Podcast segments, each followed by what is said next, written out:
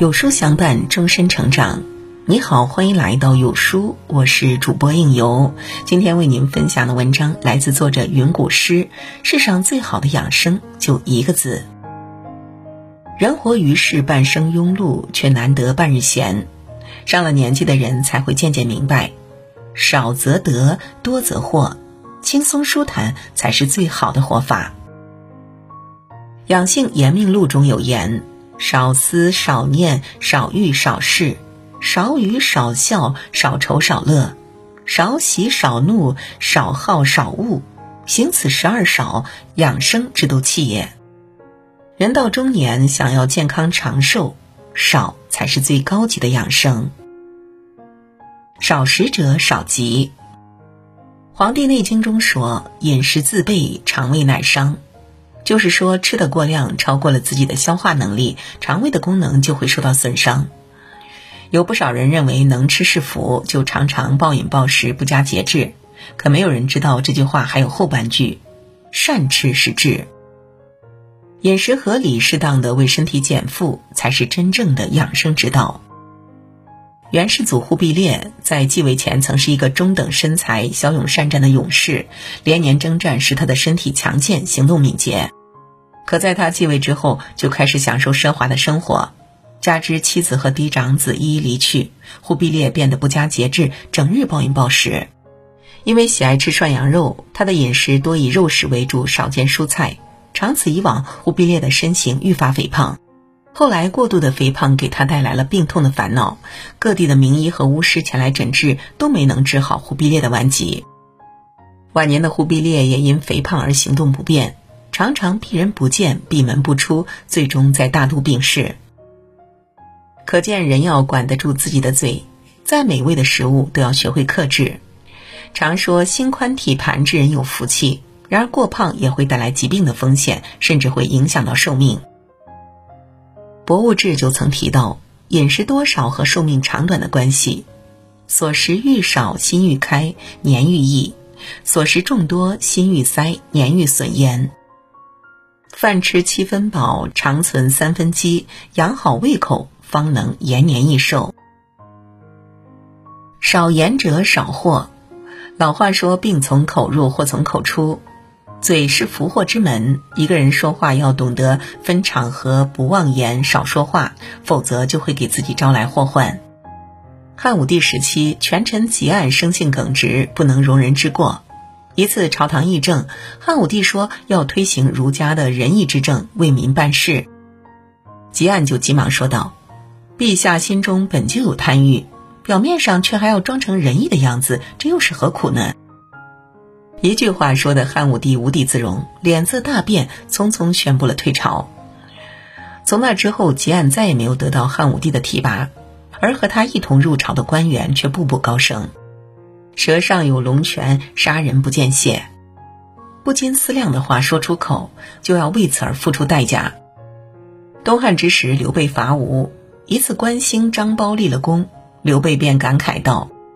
以前同我并肩作战的将领都年迈无用了，只有二位侄儿骁勇善战，我还用担心孙权吗？没有想到的是，老将黄忠听到这句话，因而心生不悦。虽然刘备本无此意，只是为了激励关心和张苞，却伤到了黄忠的心。第二日，黄忠为了求得全胜，孤军奋战，不幸被冷箭射中，最终战死沙场。刘备得知黄忠的死讯，后悔不已。只能独自哀叹，伤人之余如水覆地，难以挽回。都说言多必失，语多伤人，其实常常是言者无心，而听者有意。因而话出口前先三思，可言否？得体否？伤人否？好言出于心，废话止于口，少言慎行，才能免于祸患，远离灾难。少思者自在。世上本无事，庸人自扰之。养生最重要的一堂课就是学会少思。一个人心里装的东西越多，就越容易陷入情绪的漩涡。心不静则事不顺。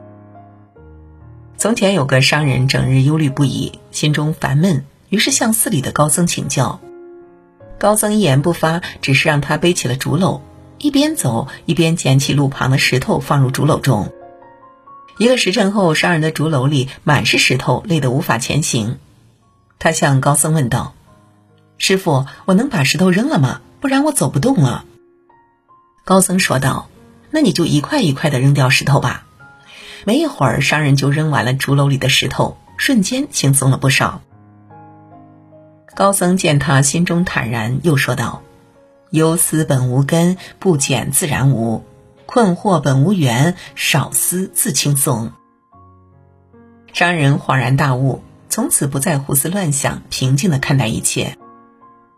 人不多虑才会心安，不多思才会心静，放空自己的情绪，才能心情畅快。这世上想的越多的人心越累。曾看到一则新闻，说有一个人在二十九岁就因心脏过劳而去世了。细看他生前的录像，才发现他在所有的聚会中都始终面无表情，对周围的一切都提不起兴趣。原来他的心里总是在想事情，担心工作，发愁生活。因为精神长期处于一种紧绷的状态，所以才导致了心脏过劳而早逝。《黄帝内经》中有一言：“百病由心生，怒伤肝，思伤脾，忧伤肺，恐伤肾。”过度的思虑就是严重的精神内耗，不仅耗去了我们的精力，还会拖垮我们的身体。无论什么年纪，把心放宽了，烦恼就少了，少思少虑，日子就简单了。只有养好自己的心性，活出乐观的心态，才能得一处自在，享一世安宁。俗话说：“物以稀为贵，凡事以少为贵。”物是如此，养生之道更是如此。少食者饮食规律，疾病不缠身，安心自然安；少言者话前多思，积福又修德，事事皆顺意；少思者放空情绪，心无一处烦，万般皆自在。愿我们都能从少即是多的智慧中，养好身体，修好德行，放下烦恼，把每一天都过得健康如意。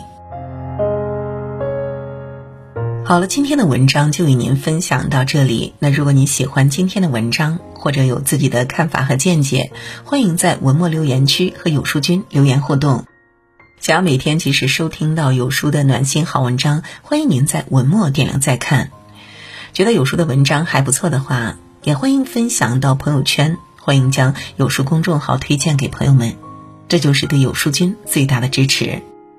我是应由，让我们在明天的同一时间。不见不散喽。